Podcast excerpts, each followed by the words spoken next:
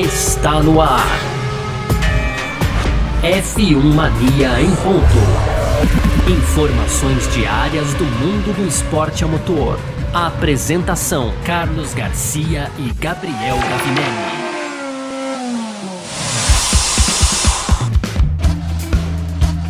Vamos que vamos, valeu demais pela sua presença, valeu você que tá junto com a gente por aqui, muito obrigado pela sua presença no ar. Mais uma edição do nosso podcast F1 Mania em ponto, sempre de segunda a sexta-feira, trazendo um pouco do que tá rolando no mundo do esporte a motor. Conteúdo do site f1mania.net para você acessar lá, para você ficar ligado em tudo que tá rolando também, baixar nosso aplicativo, também acessar as nossas redes sociais aí. Você vai ficar sempre muito informado aí no que diz respeito ao assunto automobilismo e aqui a gente traz sempre o nosso é, resumo em formato de bate-papo. Eu, Carlos Garcia, muito prazer, e comigo sempre ele, Gabriel Gavinelli. Fala, Gavi! Fala, Garcia! Fala, pessoal! Tudo beleza? Hoje, hein, Garcia? Ó, para os torcedores da Ferrari é uma certa dose de ânimo aí. Né? Talvez um engenheiro lá, Garcia, tenha identificado qual é agora o foco de desenvolvimento do SF23, o grande problema aí da, da Ferrari. É, a gente fala dos pilotos, mas o carro, o SF23, não tem correspondido. Né? Então tivemos aí o Vasser agora quem sabe escondendo também informações, mas parece que eles encontraram um caminho, Garcia. Esse é o tema do nosso primeiro bloco, dando um pouco de esperança aí pros torcedores da Ferrari. No segundo, a gente volta a falar da saga da Alpine, né, Garcia? A Alpine aí que também é tema de destaque, através do CEO Rossi aí falando várias declarações muito polêmicas. O, o, resultado também não tem vindo mais agora, né, Garcia? A equipe então vai ter um novo simulador, né? E também teve um aumento aí no seu departamento de aerodinâmica, tudo isso para tentar, quem sabe, voltar a ser competitiva no grid da Fórmula 1 isso no segundo bloco, porque para encerrar as rapidinhas, Garcia, a gente tem aqui então é, o fim aí dos rumores sobre a possível né, substituição do Daniel Ricardo com relação ao Nick De Vries ali na AlphaTauri. Tem também uma corrida em Madrid, no segundo GP da Espanha, muito próximo aí de ser realizado. O Horner agora, Garcia, botou panos quentes aí e de acordo com o chefe da Red Bull, o relacionamento com o Wolff agora é bom. Garcia, quem diria? E para fechar, né, a gente tem aí mais uma declaração do Toto Wolff e, e dessa vez enfatizando aí, né, que gosta realmente, gosta muito aí do Max Verstappen, Garcia. Ó, só para dar uma ponta, aquilo que eu disse, né? Todo mundo vai ter que se render ao Max Verstappen uma hora ou outra, hein, Garcia? É, é, ah, é verdade, até eles. Mas é sobre isso que a gente vai falar aqui nessa edição de hoje, dia 12 de maio de 2023. O podcast F1 Mania em Ponto tá no ar, porque, oh, sexta-feira chegou. Podcast F1 Mania em Ponto.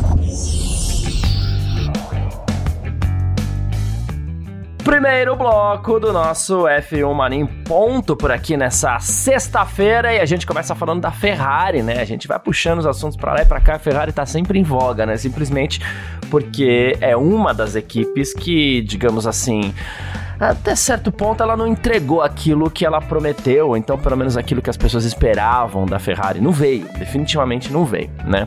Uh, inclusive, a Ferrari conseguiu duas pole positions, mas nada disso deu resultado, né? Nada disso se converteu em vitórias, né?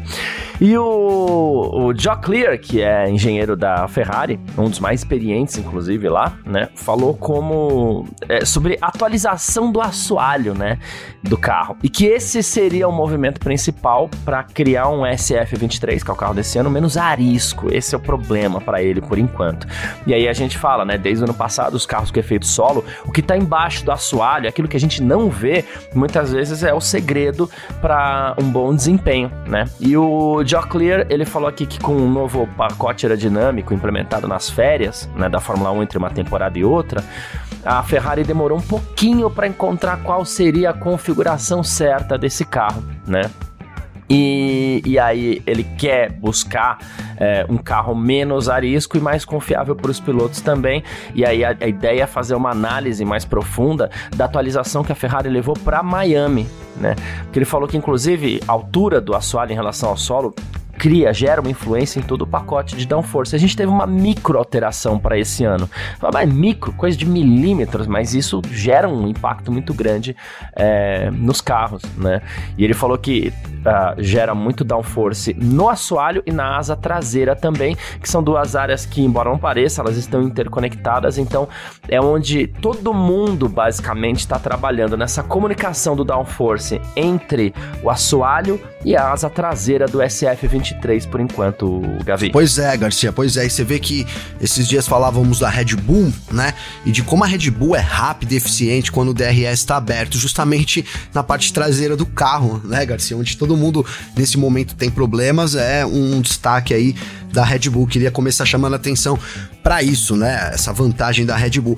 Agora, é, assim, até no, lá na apresentação falei, poxa, esperança aí pros torcedores da Ferrari, mas na verdade, é, apesar de identificado esse problema, as coisas parecem distantes de ser resolvidas, né, Garcia? A gente é, tem visto ali até na última semana, no GP de Miami, a Ferrari ali sem combustível, é, com pouco combustível, né? Com, com digamos que com peso reduzido, ela pulava muito, os pilotos reclamavam de, reclamaram demais durante a corrida com razão, né? Então, tal, nesse momento parece que é, sim, identificamos o problema, mas de novo a gente volta, né? Até que ponto o conceito da Ferrari, o conceito é, que a gente aqui apelidou carinhosamente de piscininha, ele funcionou nessa era da Fórmula 1, né, Garcia? Eu acho que é inevitável. Eu, eu penso nesse momento, eu penso nisso, né? Em que momento as equipes que estão muito para trás, que é o caso da Ferrari, né? É o caso da Mercedes também.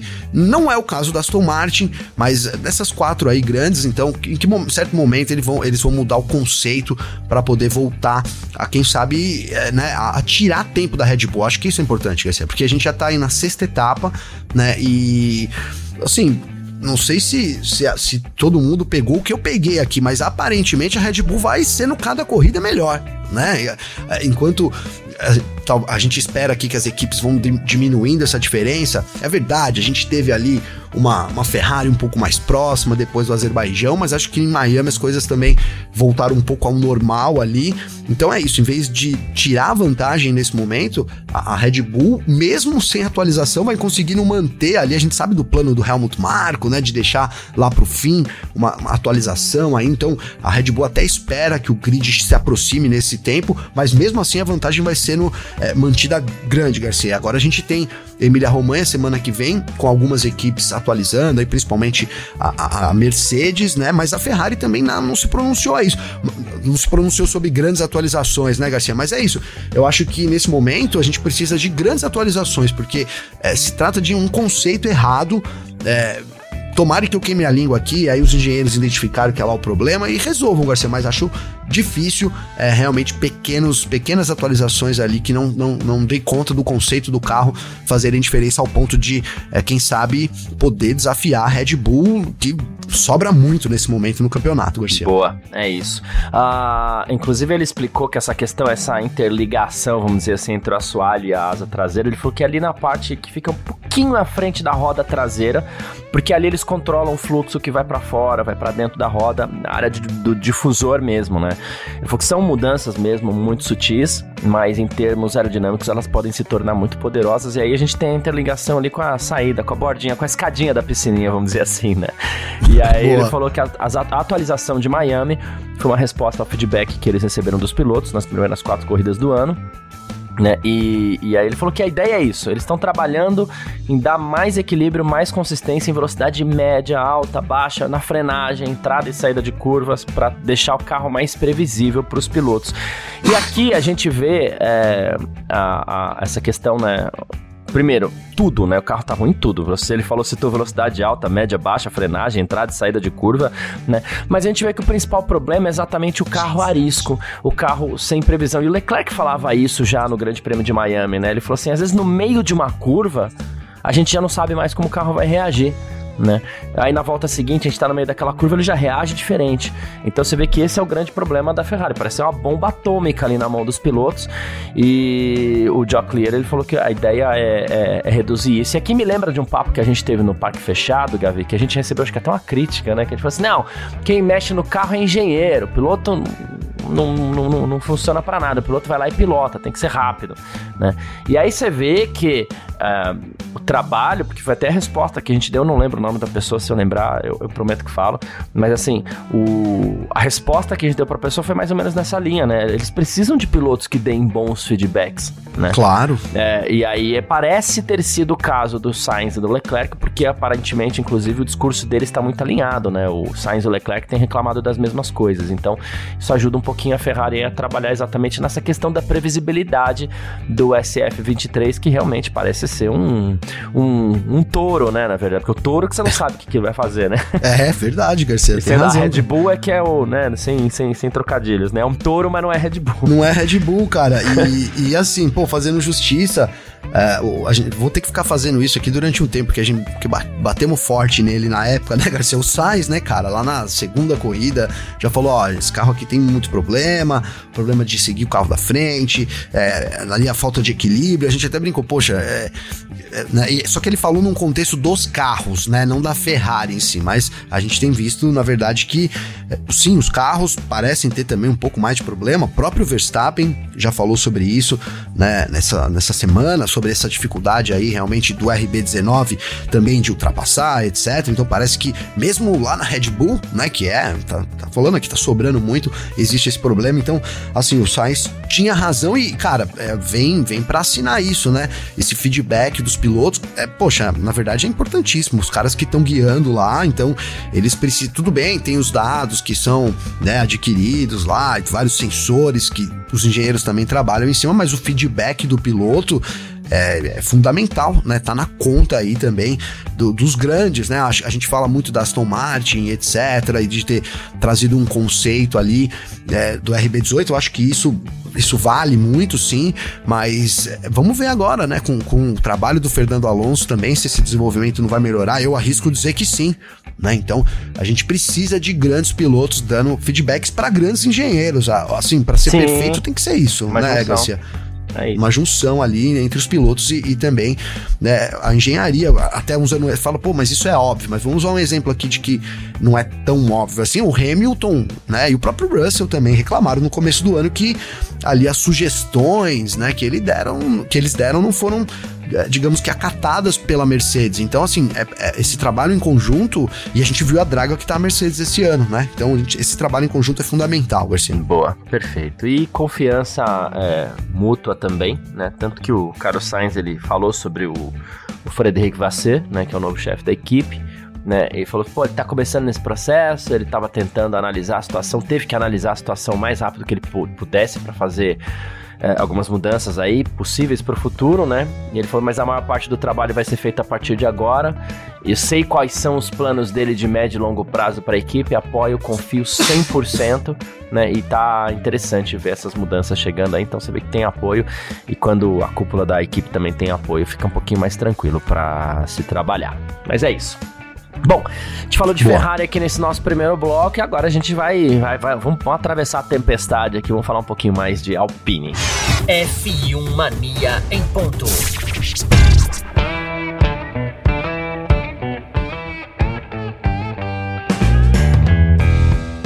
Segundo bloco do nosso F1 Mania em Ponto por aqui nessa sexta-feira, né? A gente vai falar mais um pouquinho aqui, brinquei, né? Falei assim, pô, atravessar a tempestade aqui que a gente vai falar um pouquinho mais da Alpine. O Lohan Rossi, que é o CEO da Alpine, depois do Grande Prêmio de Miami, ele descascou, falou em vergonha, falou em desempenho pífio, falou um monte de coisa lá, né? Enfim, chutou o balde aí para falar da equipe. E até porque, assim, a ideia era repetir a quarta posição que a Alpine conquistou no ano passado. A Alpine está em sexto. A gente sabe que a Alpine sempre cresce durante a temporada, né? Mas com essas duras críticas aí a coisa está um pouquinho mais abalada mesmo, né? Então, enfim, uh, o chefe da equipe, o Otmar Safinal, ele explicou que o simulador atual da Alpine tem ali entre 15 e 20 anos já. Olha que absurdo né? Ele falou assim, e essa estrutura do simulador, ela é vital, ela é muito importante para que as equipes consigam escalar é, o pelotão, consigam escalar o grid, consigam se desenvolver um pouco mais, né? É, é, ontem anteontem, até a gente tava falando sobre os simuladores, hoje em dia os simuladores mais modernos, né, Gavi, que eles realmente respondem no que diz respeito ao desempenho, e aí você pega a Alpine defasadíssima no, no, no, no seu simulador, né? Aí o Safirala falou assim, ó, existem equipes por aí com melhores ferramentas de simulação, e essas ferramentas são boas o suficiente para que a gente possa se aproximar, então, é, às vezes a gente tá bem, às vezes não, às vezes a gente vai começar um pouquinho mais devagar, aí tem o feedback dos pilotos, a gente ajusta primeiro, depois a gente dá uns passos maiores. Se você tem uma ferramenta ferramenta de simulação perfeita ou perto disso, então você começa o fim de semana já bem perto do ideal e é nisso que a gente tá trabalhando, pelo menos é, por enquanto. Então você vê que assim, o Lohan Ross lá de cima foi, desceu a lenha, é. né? Chutou o balde. Mas aí veio a resposta também da cúpula. Então, e aí, cadê minha ferramenta para trabalhar? Reação em cadeia, né, Garcia? Já é. que expôs, a gente expõe aqui também, né? Faz parte do negócio aí. Da, a gente, eu acho que o Rossi perdeu a mão ali, Garcia, né? Quando com, com, aquelas declarações ali da forma que ele colocou, eu até acho que ele poderia ter falado aquilo, cara, que ia doer, mas aí também, é, tipo numa reunião, vamos supor, sabe, Garcia? Vou fazer uma reunião aqui, desliga todo mundo o celular aí, sabe? Né, pra não vazar nada, Garcia. E aí ele desce o pau, fala, pô, cara, ó, eu a gente está pagando o seu salário aqui, olhando pro pessoal da aerodinâmica. Se vocês não entregaram um carro, olha para os dois pilotos, fala, pô, vocês estão contratados aqui na Austrália lá, o que, que vocês fizeram aqui coisa que foi aquela, né, Garcia? Aí olha pros afinal e fala, pô, também te trouxe lá e você. Sei lá, Garcia, acho que isso vale numa reunião pessoal. E aí, tudo bem. Agora, da forma como o Rossi colocou, é, assim, eu acho que só só piorou as coisas, cara. Só, é, só, só aumentou a crise da, da Alpine né? Acho que os pilotos até estavam lidando bem com isso. Eu quero ver qual vai ser a reação deles também. Com certeza eles vão ter uma reação a isso, né, uhum. Garcia? A gente. É, vamos ver. Eu acho que quando perdeu assim o respeito, que foi meio que rolou, acho que ficou esse sentimento, né? E, e a própria declaração do Zafnauer pública falando sobre esse né, déficit do, do, do, do, simulador, vem isso à tona, né? O negócio meio que perdeu o respeito, né? Vamos então vou falar publicamente aqui também, né? E aí começa a trazer os problemas, cara, porque hoje em dia, você começou muito bem dizendo né, a importância do simulador hoje numa equipe, no, né, no desenvolvimento de um piloto e tal, dessa nova geração. Então, é, a Alpine também não ter um, um, um simulador à altura, eu acho que é sim um problema grave que agora que a gente não sabia até os afinal chutar o balde também e expor publicamente. Então a gente vê que também não é tudo mil maravilhas, conforme o Rossi tá dizendo lá dentro da Alpine, né, Garcia? É, então. Então, então a gente tem que ver esse lado também, né? E o Safinal, inclusive, ele falou que o maior desafio é desenvolver um carro, principalmente aerodinamicamente, né? E ele falou assim que é assim que se coloca um carro em desempenho, é, em um ritmo superior ao dos concorrentes, né? Porque ninguém para o desenvolvimento, né? Então é uma corrida, a gente já falou algumas vezes sobre isso aqui, é uma grande corrida para ver quem desenvolve mais, né? E geralmente é na aerodinâmica onde eles podem mexer, porque não dá pra ficar mexendo muito em estrutura do carro, refazer um carro, principalmente agora com teto orçamentário, não tem como, né? E, e aí ele falou assim, então a gente tem que nesse momento pensar o que, que a gente vai fazer para ter uma trajetória de desenvolvimento superior a Mercedes, superior a Ferrari, Aston Martin, assim, só assim que a gente alcança, né? Ele falou Sim. assim: a, a boa notícia, entre aspas, eu não sei se eu nem gostei dessa expressão boa notícia que ele usou, mas ele falou assim: é que como a gente tá um pouco atrás dessas equipes, a gente pode observar os ganhos que eles tiverem e tentar encurtar um pouco esse progresso. Só que também, se for por esse caminho, vai estar tá sempre um passo atrás. Sim, sim, vai estar tá sempre um passo atrás, né, Garcia? E agora, de repente, é um caminho bom, você tem que andar um pouco para trás para depois andar para frente, né? Eu falo um pouco. A gente, aliás, no pode briefing, ser. a gente tava falando sobre o Corinthians aqui ontem, que lavada do Botafogo. Botafogo do meu amigo Bisdred, meu amigo Marcelo Fonseca, então tá feliz pra caramba aí. Que lavada. E, e é assim, vou, tô, a gente às vezes usa esse exemplo, mas é isso, né?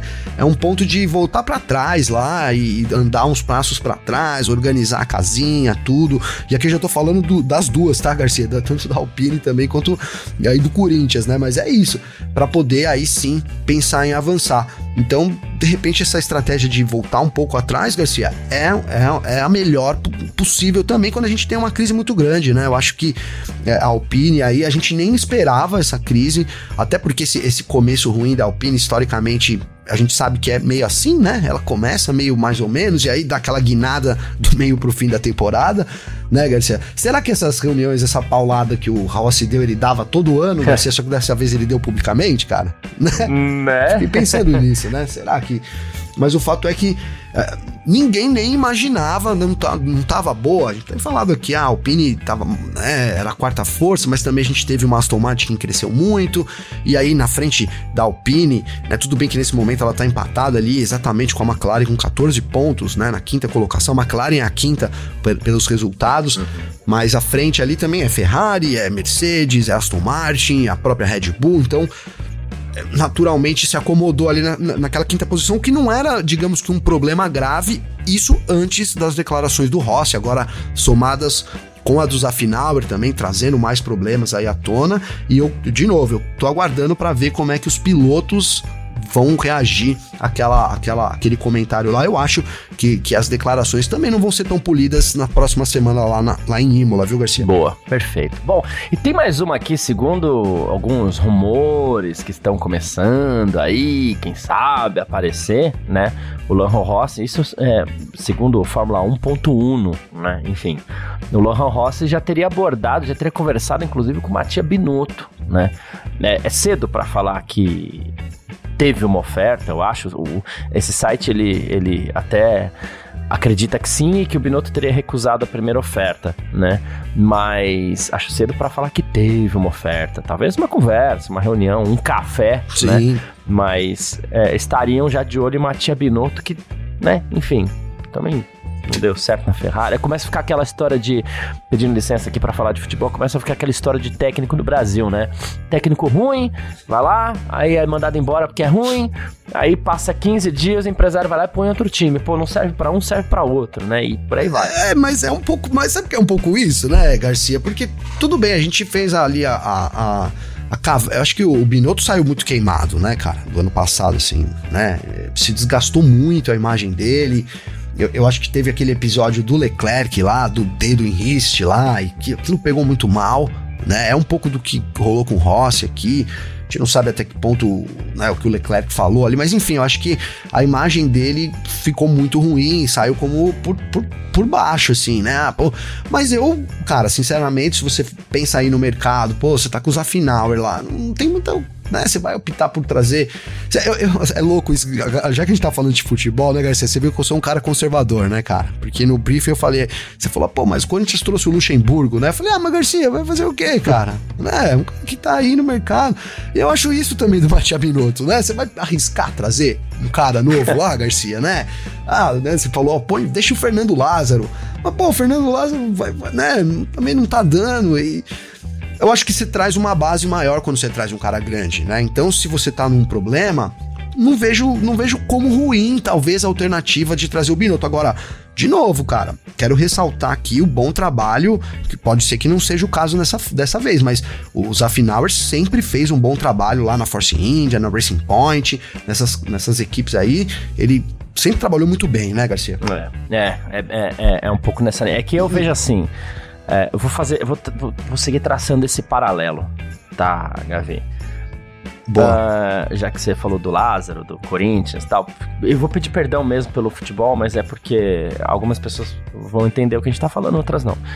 Uh, o Corinthians formou o Lázaro lá dentro, né? É, aí ele subiu com toda aquela estrutura e virou técnico principal do Corinthians, né? Ok, ponto não serve mais? Tá bom, deixa o cara ali. O Corinthians nem mandou embora, deixou o Lázaro trabalhando lá dentro.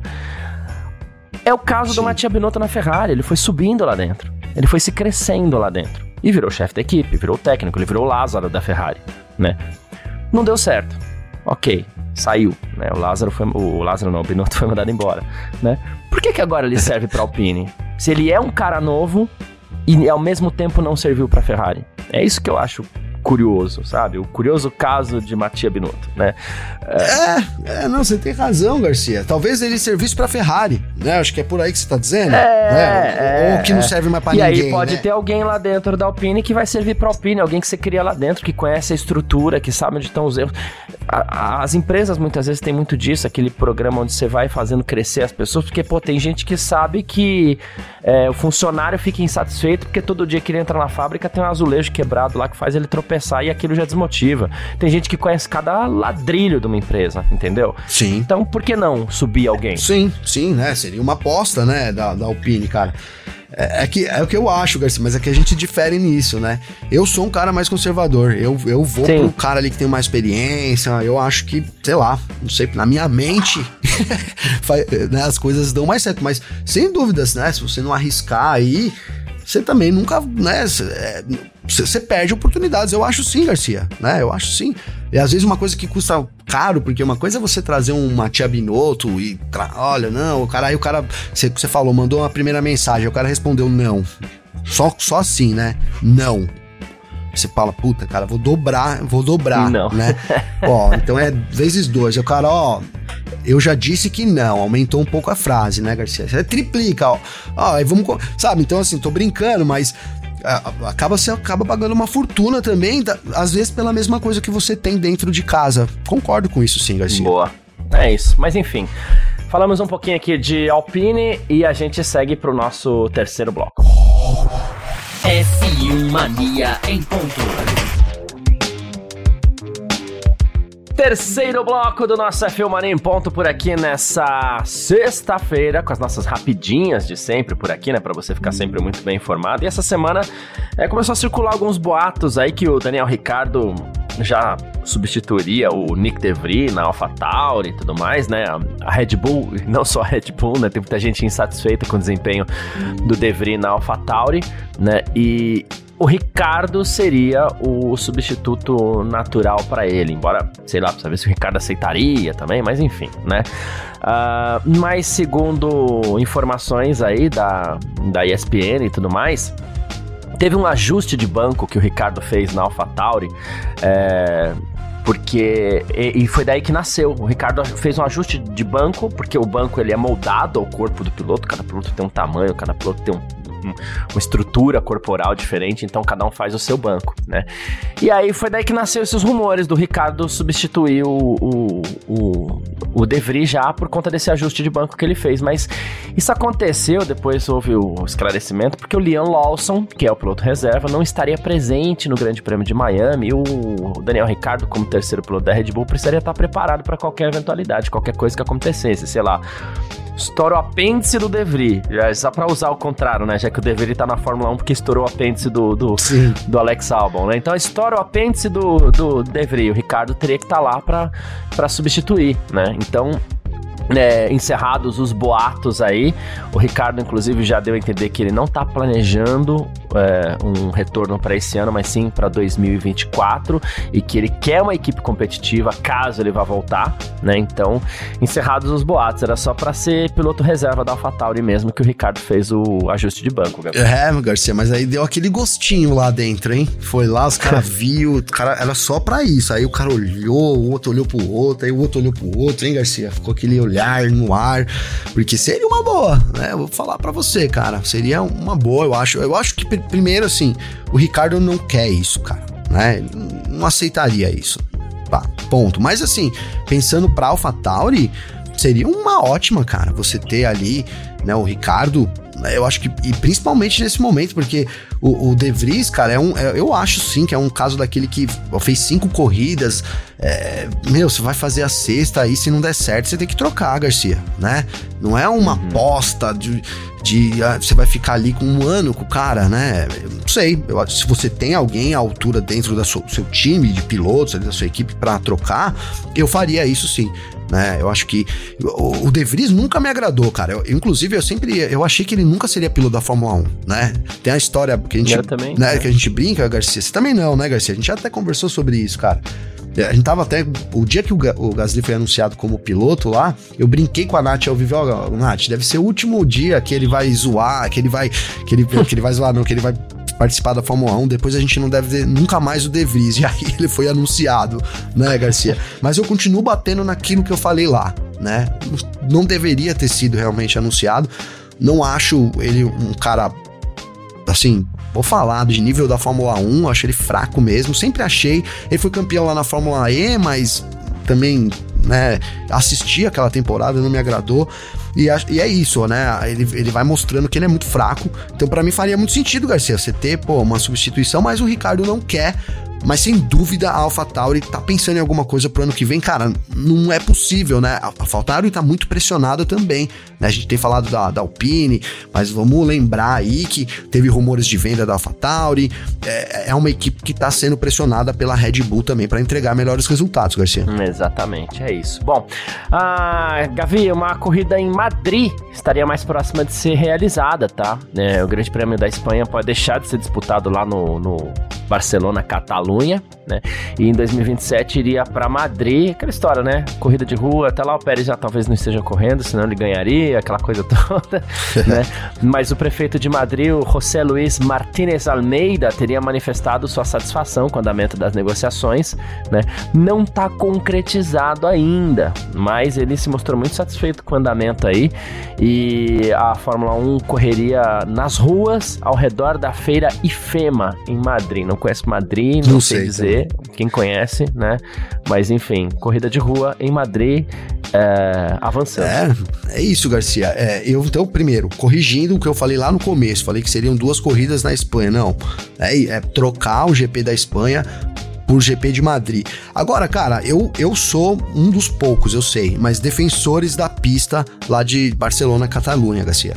Eu acho uma pista muito técnica, uma pista muito boa.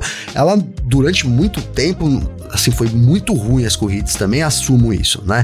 Mas é, é uma pista que equilibra.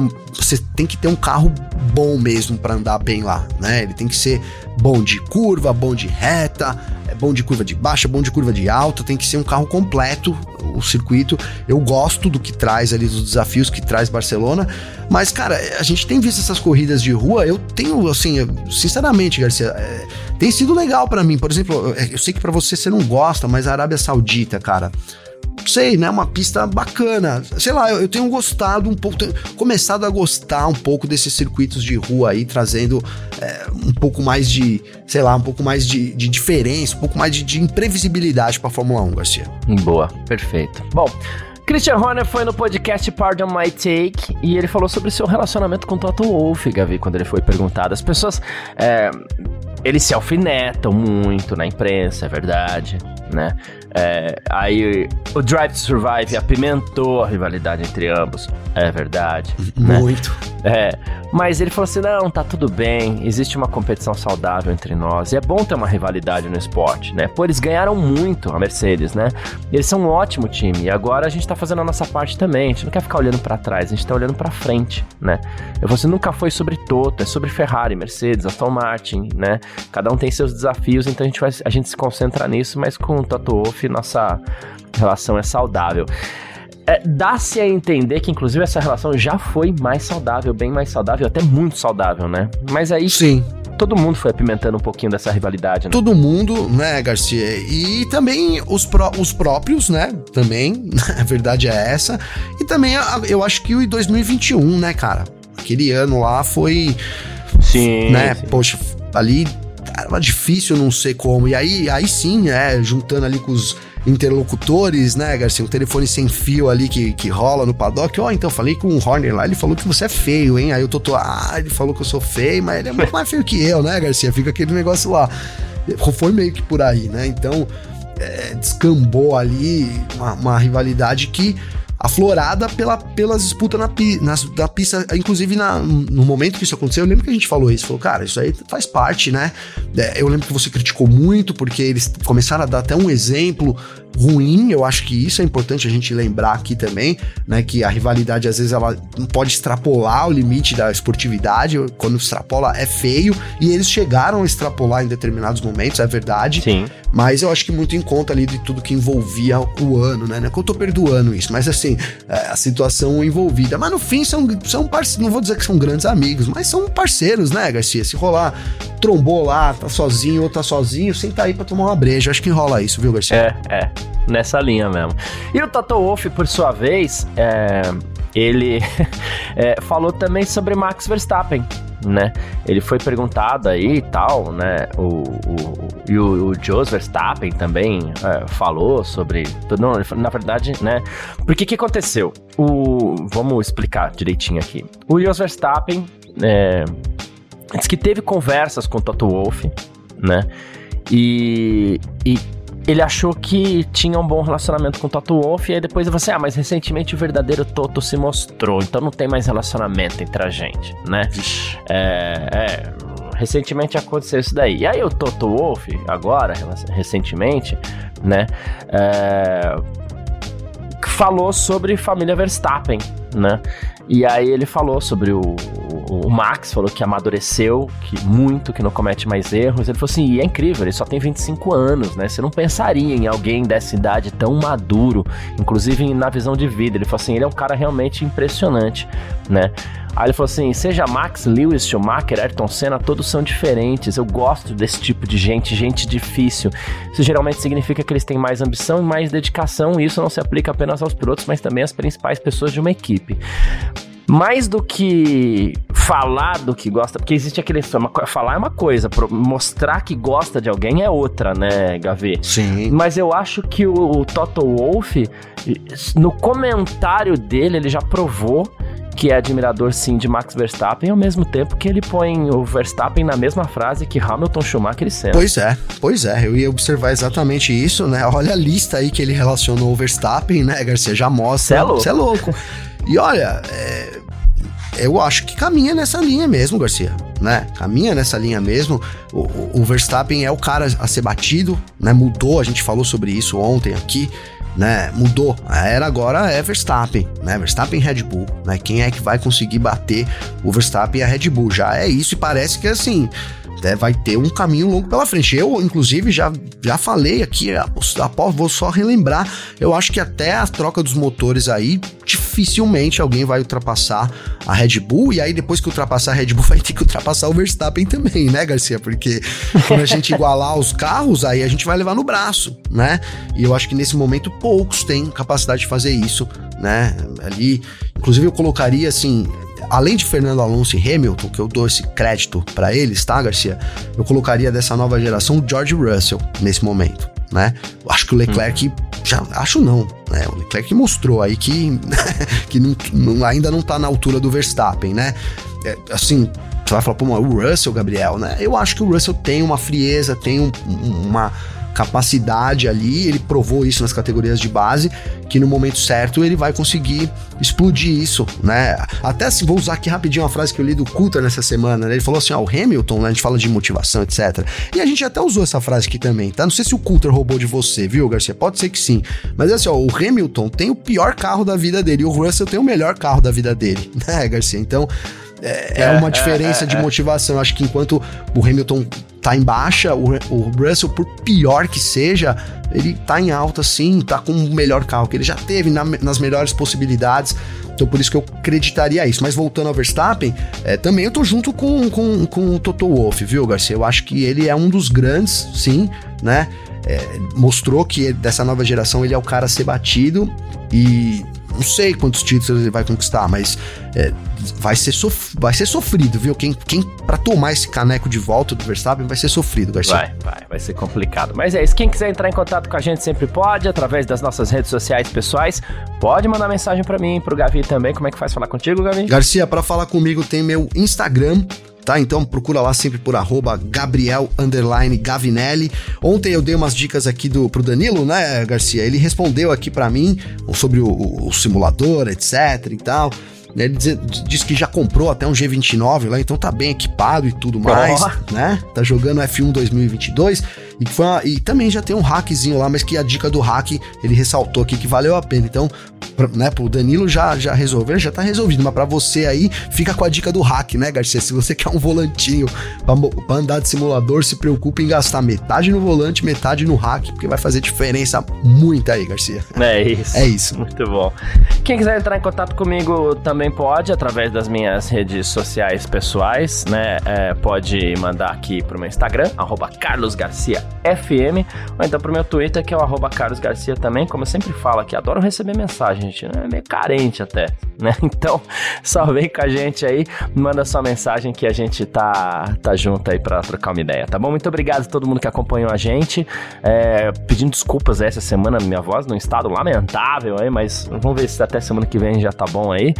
É, pra, pra bater esse papo com, com você aí, tá certo? Muito obrigado a todo mundo que acompanha sempre a gente, tá sempre acompanhando. E um abraço para você também, Gavi. Abraço, parceiro. Bom final de semana aí. Ressaltando, hoje penúltimo dia, hein, Garcia, para comprar o presente do Dia das Mães, né, cara? Tô avisando a semana inteira. Eu não comprei o meu, eu vou comprar agora à tarde, se der tudo certo aqui. Boa. Né? E deixa minha homenagem aqui também já, minha mãe, Dona Márcia, né, Garcia, minha esposa, a Manuela. E é isso, cara. Então vamos curtir aí esse final de semana e descansar também, porque depois a gente começa aí a primeira de três, hein, Garcia? Vamos emendar três corridas aqui, né? Itália lá em Imola, depois Mônaco, depois Espanha, então três corridas aí. Antes, antes do. Lá no começo de junho a gente já vai estar tá na. Qual que vai ser a Emília? Vai ser a a, a sexta, sétima, oitava temporada. Então, meio de junho a gente começa aí já a nona temporada da Fórmula 1. Vai ser rápido, vai passar rápido. Então vamos aproveitar para descansar aí, Garcia. Boa, perfeito. Nona etapa, no caso, mas é isso. Beleza. É isso. Tamo boa. junto. Valeu, tchau. Informações diárias do mundo do esporte a motor. Podcast F1 Mania em ponto.